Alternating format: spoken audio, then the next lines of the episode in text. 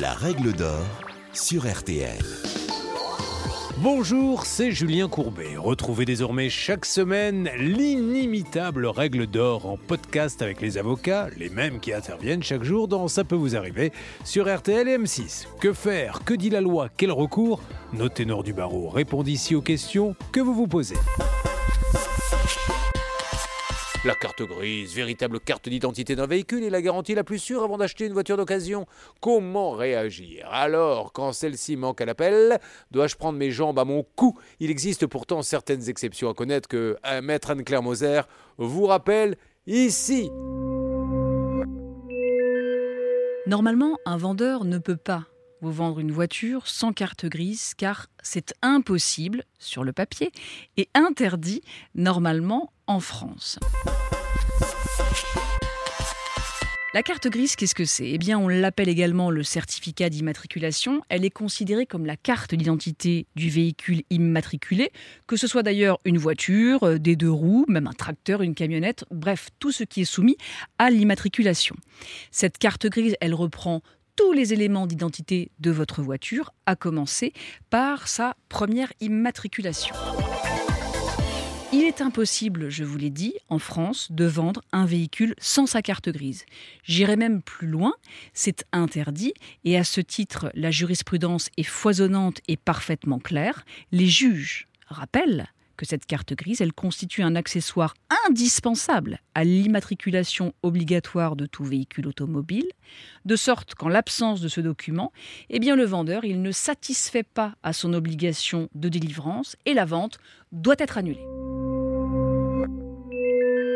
C'est vous dire à quel point on ne devrait pas pouvoir acheter une voiture sans carte grise. Et surtout, c'est dire à quel point notre podcast est utile, car vous ne devez pas acheter une voiture s'il n'y a pas de carte grise. Ça n'est pas bon signe. La carte grise, sachez-le, c'est le propriétaire qui l'a. Et on peut imaginer qu'il l'ait perdue, par exemple, mais c'est à lui d'aller à un endroit unique c'est l'ANTS qui se trouve dans les Ardennes.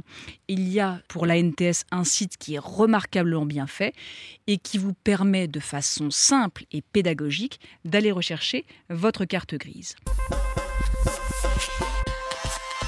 Si le vendeur a perdu sa carte grise, c'était pour reprendre mon exemple, eh bien il fait sa demande sur Internet avec l'ANTS et en attendant d'obtenir le document, il recevra un récipicé qui vaudra carte grise provisoire pendant une durée de un mois et il sera en règle. Qu'il s'agisse d'une vente professionnelle ou d'une vente entre particuliers, fuyez, fuyez si la carte grise ne vous est pas donnée. Mais il y a deux exceptions. La première exception, où on peut faire une cession de véhicule sans carte grise, c'est pour les voitures de collection. Des voitures qui ont été mises en circulation il y a plus de 30 ans et qui ont obtenu une attestation du constructeur ou de la Fédération française des véhicules d'époque, FFVE, et dont les caractéristiques n'ont pas été modifiées.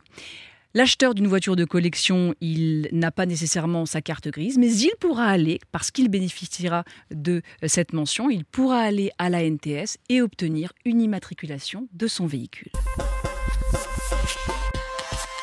La deuxième exception, et pas des moindres, car on se rend compte que cette démarche se multiplie, ce sont les véhicules qui sont achetés dans les ventes aux enchères.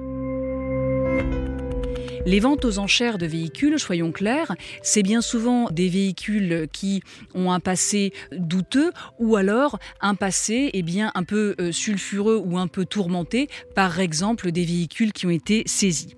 Et dans le cas d'une vente aux enchères, eh bien, il n'y a pas nécessairement de carte grise, mais à partir du moment où la vente aux enchères, qui généralement se fait par voie d'huissier ou commissaire-priseur, est faite en bonne et due forme, il vous sera délivré un certificat qui vous permettra, à réception de ce que l'on appelle un procès verbal de titre isolé, de vous diriger vers la NTS et d'obtenir votre certificat d'immatriculation.